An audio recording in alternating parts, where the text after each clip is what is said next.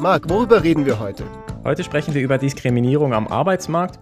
Auf der einen Seite schauen wir uns so ein bisschen die Studienlage an. Wir fragen uns, wie kann man das identifizieren? Was sind denn die empirischen Probleme? Warum ist das so schwierig, Diskriminierung nachzuweisen? Und wie können wir die Ergebnisse interpretieren, die wir denn da so rauskriegen? Herzlich willkommen zum Besser früh als nie Podcast. Mein Name ist Marc Stöckli und hier bei mir wie immer der gute Fritz. Hi Fritz. Hi, dein Lieblingsschweizer. Nee, Moment, andersrum, du bist mein Lieblingsschweizer. Ach, ich freue mich immer, wenn ich das höre. Marc, es ist unsere zehnte Folge. Das ist die zehnte Folge. Prost dazu erstmal. Ja, das ist, das ist Bier aus Basel. Das ist Urli-Bier. Und zwar mein Lieb Lieblings-Urli-Bier, Referenz. Kann ich sehr empfehlen. Prosit. Wir werden natürlich finanziell in großen Mengen unterstützt von dem, dem Bierproduzent, um jetzt für die Werbung zu machen. Ich wünschte, es wäre so. Also, was nicht ist, kann ja noch werden. Wir, wir sind auf dem Weg dahin. Ähm, wir haben schon mal über Diskriminierung geredet. Wir haben schon mal über Diskriminierung geredet, aber du hattest nochmal noch mal, ähm, Bedarf, darüber zu sprechen. Genau, ich hatte ähm, mir das damals schon überlegt, nach unserer letzten Folge, weil, wie es der Zufall so will, ich meine Masterarbeit dazu geschrieben habe und ich mir dachte, mh, hm, spannendes Thema, kann man auf jeden Fall nochmal ein bisschen eintauchen. Und insbesondere, was der Unterschied zu der letzten Folge sein wird, wo es ja um Genderdiskriminierung gegangen ist, ist, dass wir uns heute mehr ein ganz besonderes Event angucken.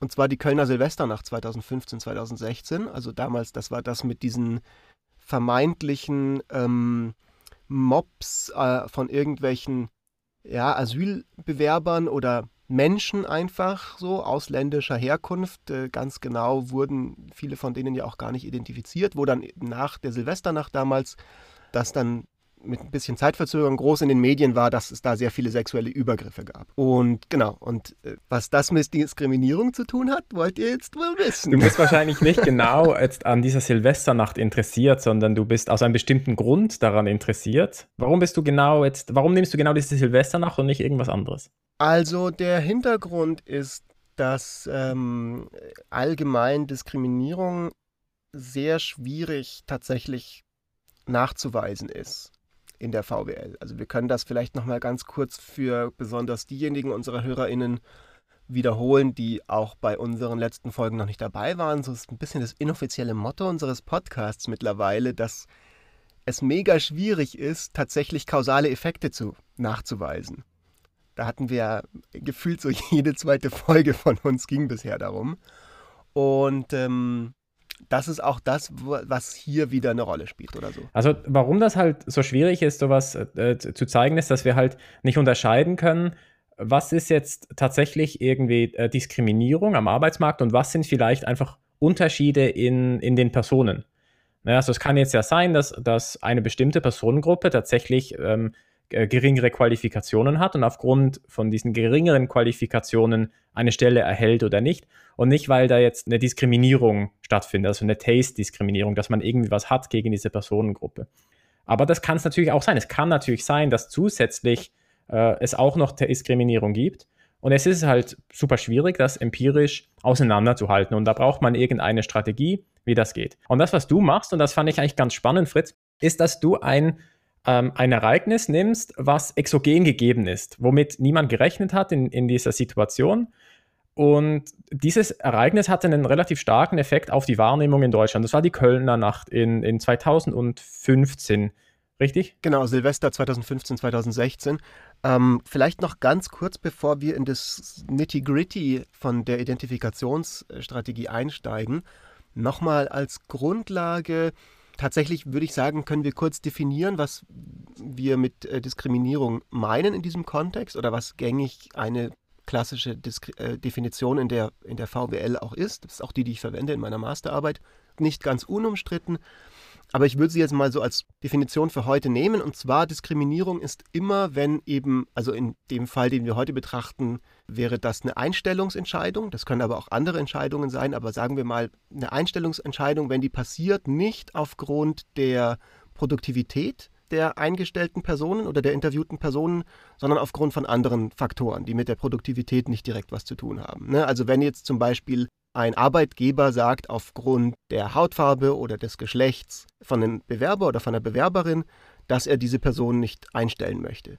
Das wäre das, was wir mit Diskriminierung bezeichnen. Also wenn jetzt eine bestimmte Bevölkerungsgruppe tatsächlich schlechter, äh, schlechter qualifiziert ist für einen bestimmten Job, wäre das in dem Fall keine Diskriminierung. Also wenn jetzt Leute, die irgendwie unter 1,50 Meter groß sind oder unter 1,60 Meter groß sind, nicht eingestellt werden für Dachdecker oder irgendeinen körperlich enorm anspruchsvollen Job, dann ist das nicht notwendigerweise, weil die Person, die da die Einstellungen macht, irgendwas gegen kleine Menschen hat, sondern weil einfach die Qualifikationen und die Anforderungen vom Job, also einfach bestimmte Voraussetzungen eben brauchen. Genau, und, und da müssen wir auch noch unterscheiden, einerseits zwischen statistischer Diskriminierung und zwischen Taste-Diskriminierung oder Geschmacksdiskriminierung.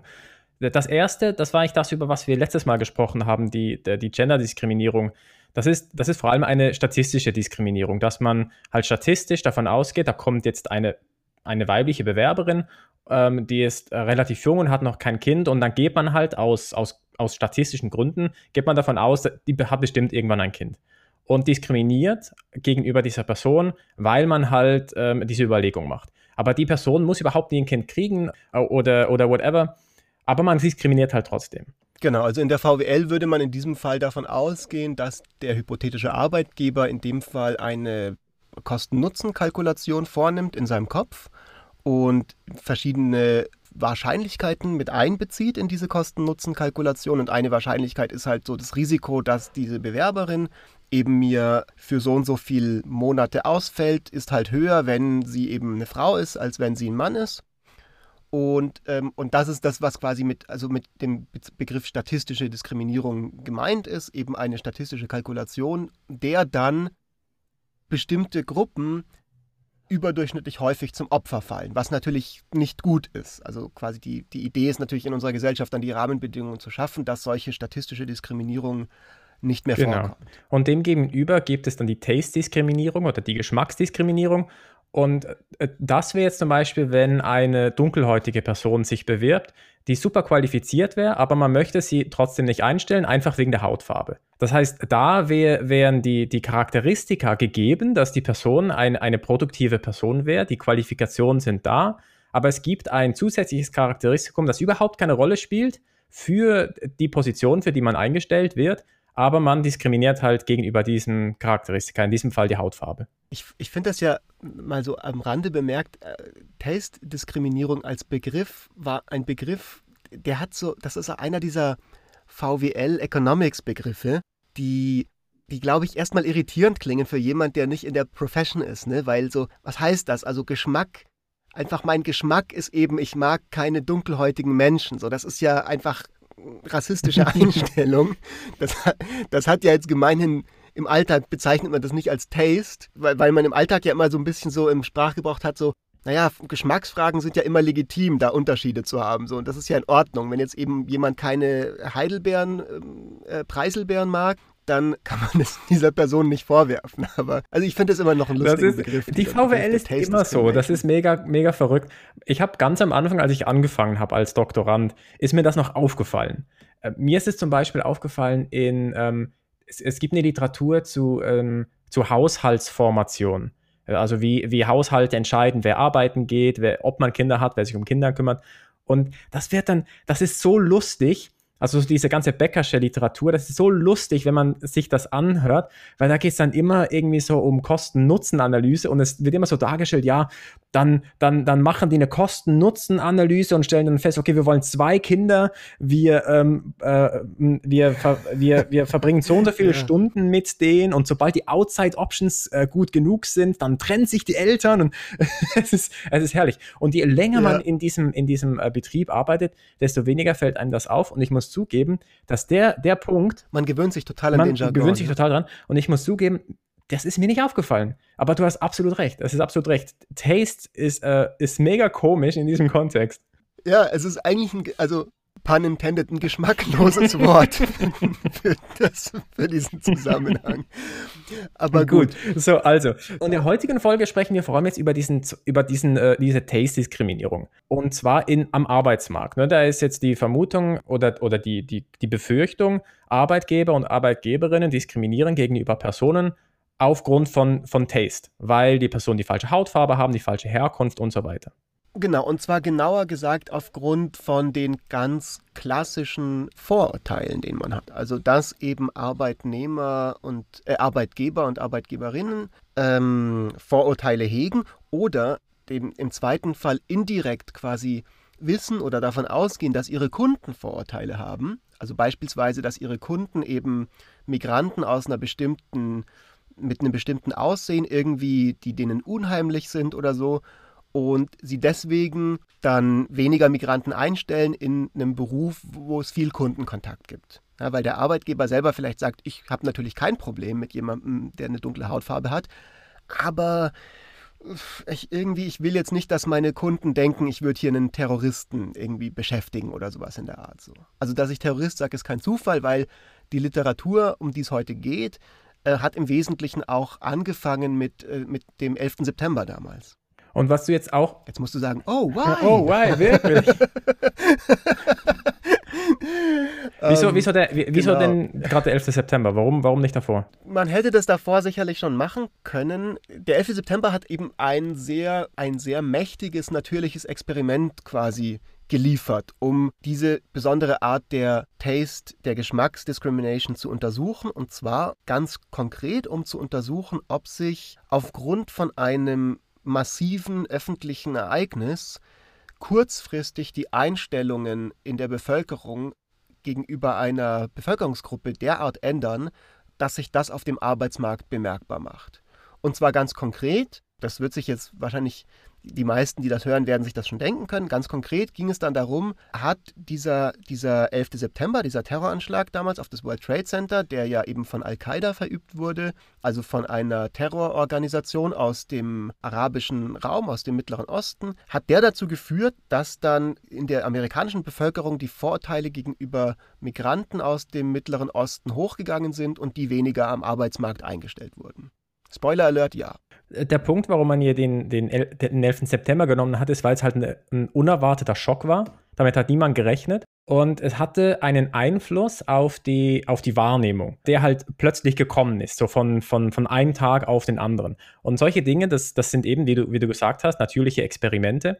Und das kann man ausnutzen, um dann solche Dinge zu identifizieren wie Diskriminierung weil normalerweise ist halt das Problem, dass es halt eben andere Dinge gibt, die gleichzeitig die Zielvariable beeinflussen, also ob eine Person äh, eingestellt wird oder nicht.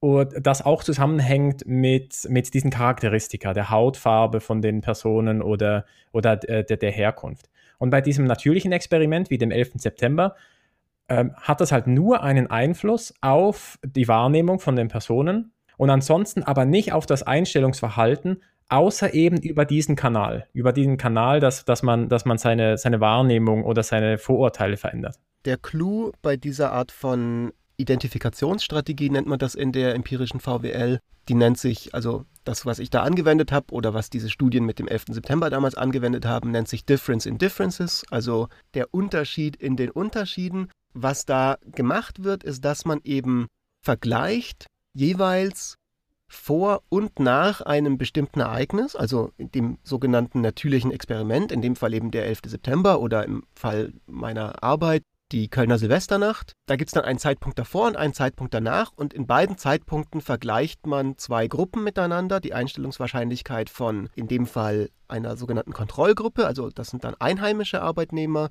und der Treatment-Gruppe, also die Gruppe, der, wo man gucken will, gab es eine Auswirkung auf die.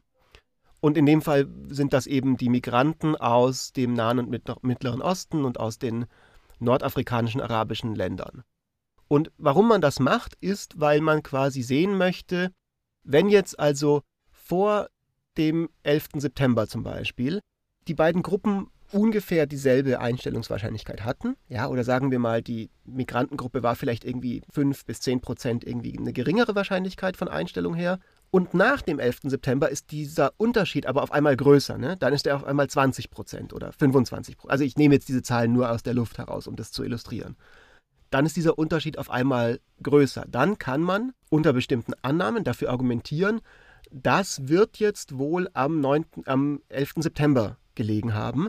Weil sonst hat sich nicht viel verändert. So die Leute sind immer noch dieselben Leute in der Gruppe, die ich angucke. Die, die Qualifikationen sind dieselben geblieben, die Sprachkenntnisse sind dieselben, die allgemeine Wirtschaftslage ist dieselbe, beziehungsweise Änderungen in der Wirtschaftslage haben beide Gruppen zu gleichem Grad vermutlich beeinflusst. Das Einzige, was sich geändert hat, war dieses öffentliche Event und war die Debatte, die sich darum gedreht hat. Und vermutlich das Einzige, was sich geändert hat, war, dass eben auf einmal in allen Zeitungen es um, um, um Terrorismus ging oder im Fall von der Kölner Silvesternacht um die Frage, ob eben mit, mit dieser Flüchtlingswelle, ob da jetzt viele ähm, äh, irgendwelche junge Männer ins Land gekommen sind, die keine, die sagen Frauen irgendwie sexuell belästigen. Und und wenn man dann sieht, die, die Einstellungswahrscheinlichkeit nimmt ab, dann kann man vernünftig argumentieren, dass das möglicherweise oder sehr möglicherweise zusammenhängt mit, diesem, mit diesen stärker betonten Gruppenstereotypen in, in der öffentlichen Debatte. Dann sprechen wir doch mal Tacheles. Was findet man denn bei, bei dem 11. September raus und was findest du raus bei dir, wenn du dir die, die Kölner Silvesternacht anschaust?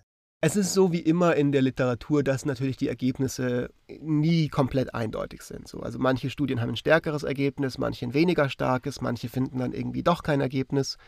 Aber im Großen und Ganzen ist sozusagen der Konsens der Literatur, dass nach 9-11 es tatsächlich einen, eine negative Auswirkung gab auf die äh, Labor Market Outcomes, also konkret auf die Einstellungswahrscheinlichkeit, auf die Stundenlöhne, auf die Stunden, die gearbeitet wurden im Monat. Also das heißt, dass eben Leute auch weniger, dass eben sie in Kurzarbeit vielleicht eher geschickt wurden oder weniger Überstunden, bezahlte Überstunden ihnen angerechnet wurden. Auf alle diese, auf all diese Faktoren einen negativen Einfluss von also dass da die Migrantengruppen negativ beeinflusst werden. Und interessanterweise nicht mal nur in den USA, sondern auch in, in ganz vielen anderen Ländern. Ne? Also in Deutschland gab es damals auch, es gibt diese Studien zu 9-11 für Deutschland, für skandinavische Länder.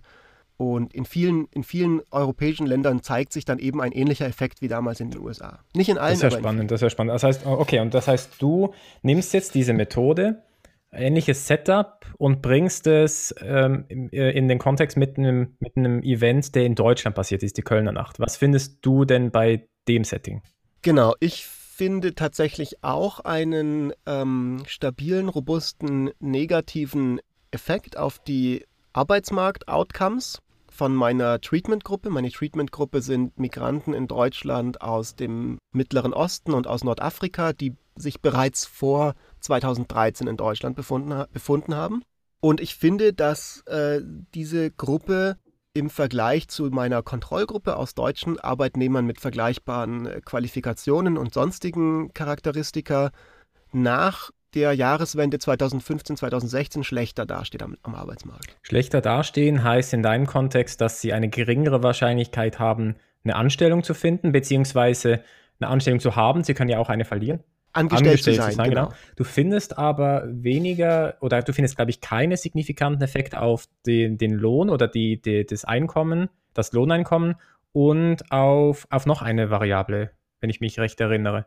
Hours worked, also gearbeitete ah, ja, richtig, Stunden, genau. gucke ich mir auch an. Da finde ich, äh, genau, bei, bei, bei Lohn äh, finde ich teilweise Ergebnisse, aber die sind nicht ganz so stark und aussagekräftig wie die Einstellwahrscheinlichkeit. Also ähm, meine Erklärung, die ich dann in meiner Arbeit hatte, war, dass sich Diskriminierung aufgrund der Regularien am deutschen Arbeitsmarkt, aufgrund der gesetzlichen Rahmenbedingungen halt einfach leichter über Einstellungen durchführen lässt, als über tatsächliche Diskriminierung am Arbeitsplatz. Also dass ich eben auf einmal sage, der Mitarbeiter, der eben Mohammed heißt, dem gebe ich dann sozusagen keine Beförderung, wenn ich gleichzeitig dann irgendwie der Sandra eine Beförderung gebe oder wie auch immer so. Also das ist, bin ich mir nicht ganz sicher. Das kann auch einfach ein bisschen an meinen Daten liegen, dass die halt komisch waren oder so. Aber der Haupteffekt, den ich finde, ist Einstellungswahrscheinlichkeit, äh, beziehungsweise Employment Probability, also die Wahrscheinlichkeit, eine Arbeit Ich finde auch haben. Äh, interessant, dass der, wenn du dir das anschaust zwischen den Geschlechtern, dann, dann, findest du vor allem den Effekt bei den Männern und bei den Frauen weniger. Und ich glaube, intuitiv für mich zumindest macht das, macht das irgendwie Sinn,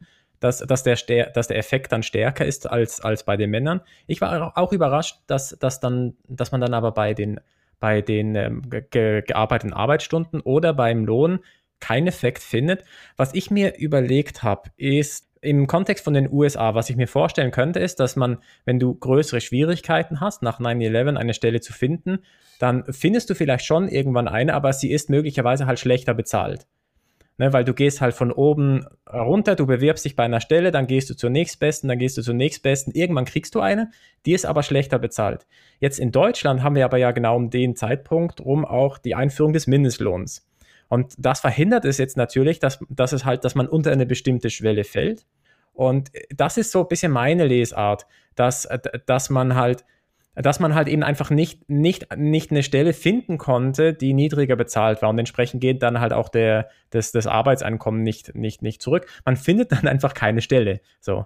Das ist, genau, das ist korrekt. Der Mindestlohn verhindert eine stärkere Diskriminierung über Bezahlung oder, oder er macht sie auf jeden Fall schwieriger. So. Und tatsächlich hat der Mindestlohn einige Sachen schwieriger gemacht für mich bei dieser Arbeit, weil Leute, die so ein bisschen die ökonomischen Platitudes sage ich jetzt mal, kennen oder sagen wir mal ein bisschen Ökonomie vielleicht den Bachelor mal gehabt haben, werden das auch wissen. Mindestlohn und, und Arbeitslosigkeit wird ja oft in der VWL in Verbindung gebracht miteinander. Und dadurch, dass genau 2015, 2016 um den Dreh rum eben auch äh, deutschlandweiter Mindestlohn eingeführt wurde, musste ich da ordentlich auch ein bisschen rumkontrollieren in meinen Robustheitschecks, um, um, zu, um sicher zu gehen, dass der Effekt, den ich sehe, eben nicht am Mindestlohn liegt, sondern tatsächlich an der, an der Kölner Silvesternacht beziehungsweise an der gesamten Entwicklung damals mit der Flüchtlingskrise. Man kann jetzt äh, dazu vielleicht noch sagen, ich habe mir so ein paar Studien mal angeschaut, die sich die, die Einführung des Mindestlohns in Deutschland angeschaut haben. Und meistens findet man eigentlich äh, keine wirklichen Effekte auf die Arbeitslosigkeit, aber vielleicht einfach noch nicht. Das kann halt sein, dass das jetzt mit der nächsten Krise oder die wir jetzt halt haben mit, mit Corona oder mit der nächsten konjunkturellen Krise, dass es sich dann zeigt, weil man dann im Aufschwung einfach Schwierigkeiten hat, wieder neue Leute einzustellen, weil vermutlich die Arbeitgeber und Arbeitgeberinnen tendenziell Leute nicht einstellen bei, einem, äh, bei einer Einführung von dem Mindestlohn, als dass man sie, als dass man sie ähm, entlässt. Äh, das heißt, das, das, das spricht für, für dein Papier. Also vielleicht hat sich das einfach noch nicht gezeigt, der, der, der Mindestlohn, aber das kann vielleicht noch kommen. Ein anderer Punkt, was, was ich auch ähm, was halt schwierig ist, grundsätzlich ist, dass in diesem Jahr 2015 sind halt verschiedene Dinge passiert.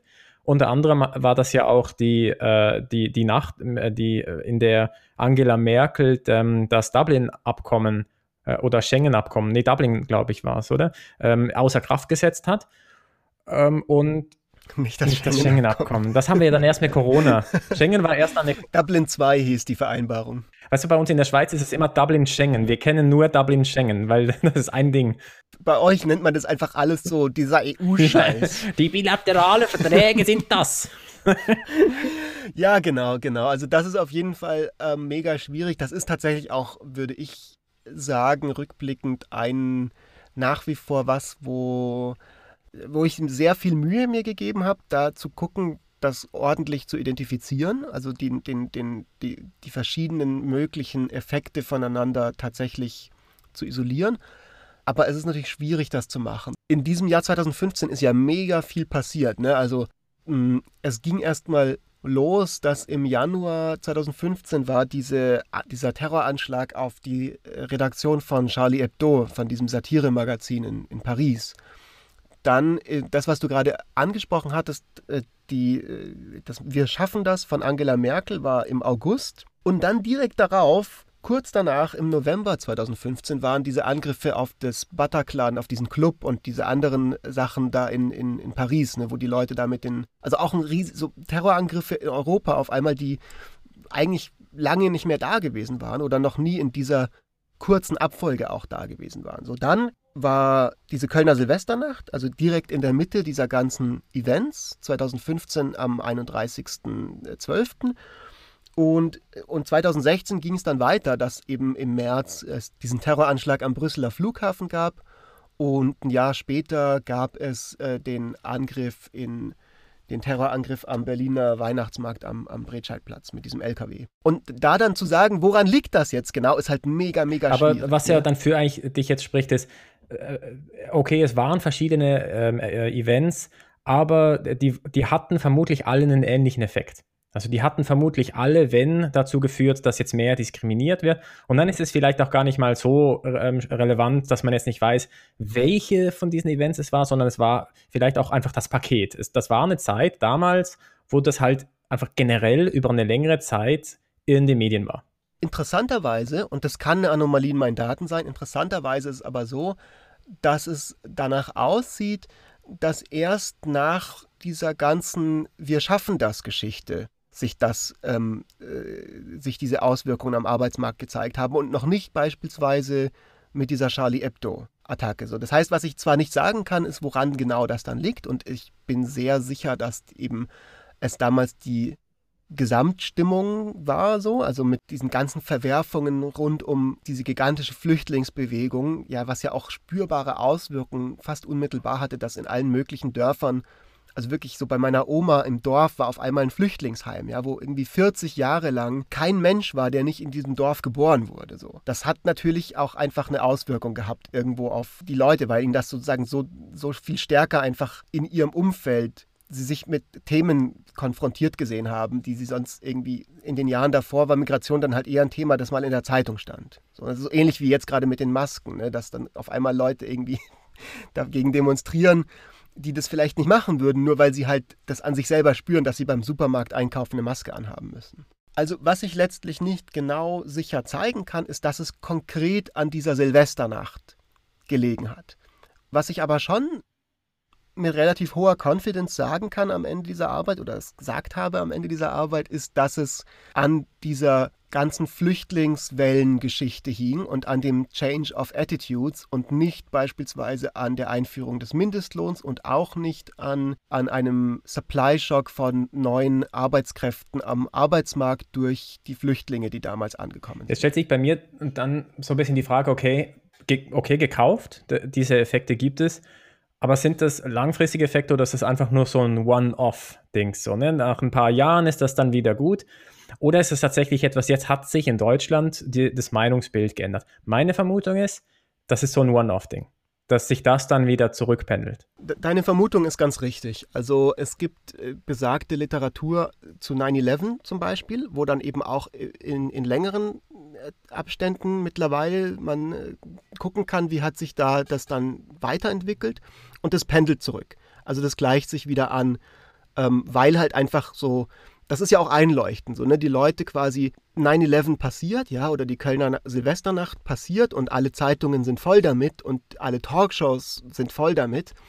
Und irgendwann passieren dann aber die nächsten Dinge und die Leute vergessen das halt wieder so ein bisschen und du hast immer so ein gewisses Subset in der Population, die halt schon hardcore diskriminierende Rassisten sind vielleicht. Vielleicht sind es dann nicht immer die Leute, die, die auch irgendwie Menschen einstellen in Unternehmen, aber Zumindest vielleicht manche von denen. Aber der Average quasi, also der gleicht sich wieder an. Das muss ja auch keine bewusste Entscheidung sein, dass man diskriminiert. Ne? Also, das, also das, das müssen nicht unbedingt Rassisten und Rassistinnen sein, die das machen. Ne? Das kann einfach unterbewusst passieren. Genau, absolut, absolut. Also was ich damit sagen wollte, quasi so, die Leute, die sich vielleicht im, im Laufe der Zeit nicht wieder anpassen, sind dann, sind dann Leute, die, ent, also die, die da schon sagen sehr stark, äh, andersrum gesagt, Leute, die tatsächlich ideologische, überzeugte Rassisten sind, die würden sich vielleicht nicht mit der Zeit wieder anpassen.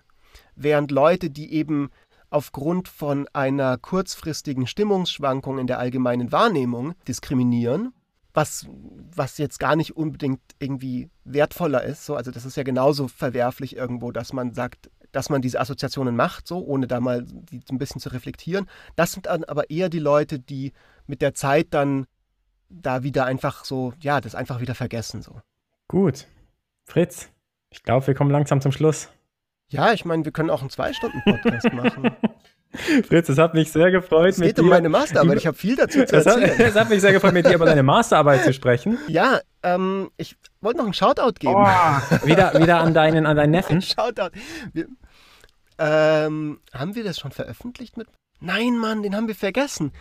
Und zwar war der in der ersten Aufnahme von unserer Genderdiskriminierung, die wir hm. wegwerfen mussten, weil ich das falsche Mikrofon oh verwendet habe. Deswegen jetzt hiermit offiziell ein Shoutout zum ersten Advent an meinen Patensohn, von dem ich seit gestern einen super netten Adventskalender bekommen habe, wie jedes Jahr und mich darüber sehr freue.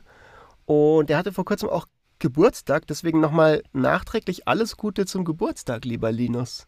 Das musst du jetzt auch sagen. alles Gute nachträglich, lieber Linus. Ich möchte, nächstes Jahr möchte ich auch einen Adventskalender. Das, da bin ich jetzt gerade ein bisschen neidisch. Ver, vergiss es, hol dir deinen eigenen Ah, okay. Deal. Auf dem Schwarzmarkt. Patensohn gesucht. Okay, Marc, es war schön. Es war wunderbar. Gut, dann kommen wir zum Ende. Fritz, es hat mich sehr gefreut. Wie immer ein kurzer, eine kurzer Call to Action, wenn man uns erreichen möchte.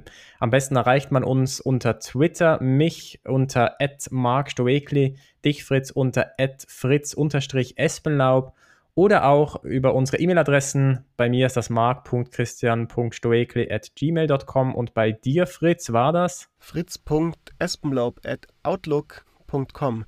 Ich glaube, dass niemand uns schreiben wird. Ich hatte vor kurzem was ganz Witziges. Und zwar auch ein Podcast, den ich höre, da, also ja, auf Twitter gab es da irgendeinen so Riesenskandal wegen irgendwas, was bei denen, was die in ihrem Podcast gesagt haben oder so. Und die hatten wohl aber auch halt ihre E-Mail-Adressen immer angegeben. Und es haben aber nur Leute auf Twitter halt irgendwie sie so angetweetet und irgendwie so eine Person hat eine E-Mail geschrieben. tausend Leute haben auf Twitter sich. Ich bin mal gespannt, ob hier vielleicht irgendwann. Wir brauchen ein exogenous Treatment, ein Shitstorm, um das identifizieren zu können. ja, genau. Okay. Das ist doch mal ein neues Proposal. Gut, Fritz, bis zum nächsten Mal.